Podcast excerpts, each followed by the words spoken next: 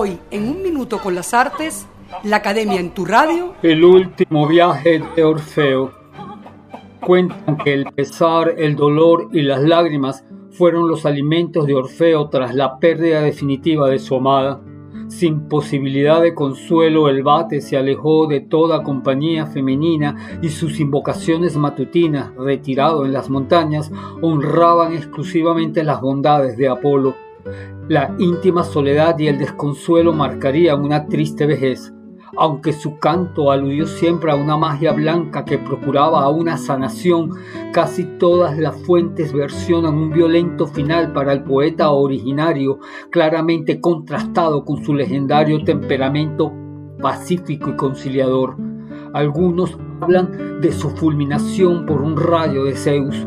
Las motivaciones olímpicas han variado desde el castigo al poeta por ofrecer a los humanos la inmortalidad mediante ritos mistéricos que sorteaban los valores religiosos, hasta la compasión del rey de los dioses, quien puso así fin a los sufrimientos del citarista.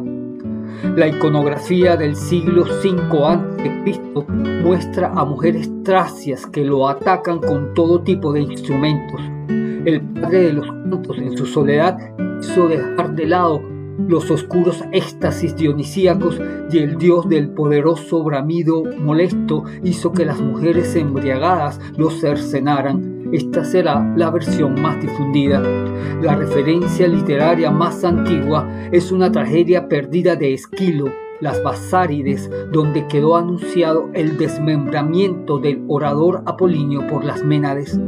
Las tensiones con las mujeres se han explicado de distintas maneras.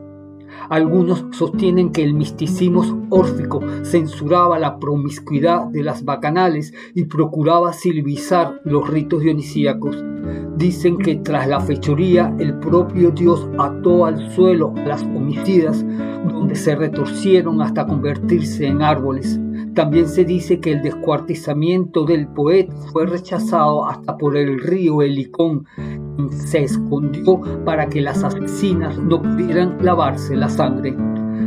La renuncia a un comportamiento viril por parte del cantor, la costumbre de hacer secretas reuniones masculinas, fue manejada por algunos como una molestia social, por lo que el comportamiento de las féminas no necesariamente vacantes, se delata como un reproche humano. Para otros, incluso los hechizos de Orfeo le habrían dado tanta fortuna y poder que su muerte respondería a una conspiración política. La literatura se hace más detallada respecto a este asesinato en tanto los escritores son más tardíos. Esto permite suponer que fue un tema en continua gestación que enriqueció la historia original y transitó el período imperial helenístico hasta la instauración del cristianismo como religión oficial romana.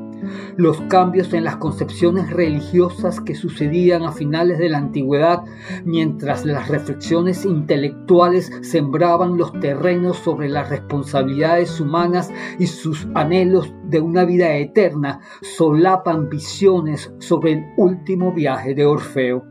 Las musas arrojaron la cabeza del poeta y su cítara al río Ebro que siguieron cantando sobre las aguas hasta llegar a la isla Lesbos, hogar mítico de la poesía. Hasta aquí un minuto con las artes, la academia en tu radio, escrito y narrado por Humberto Ortiz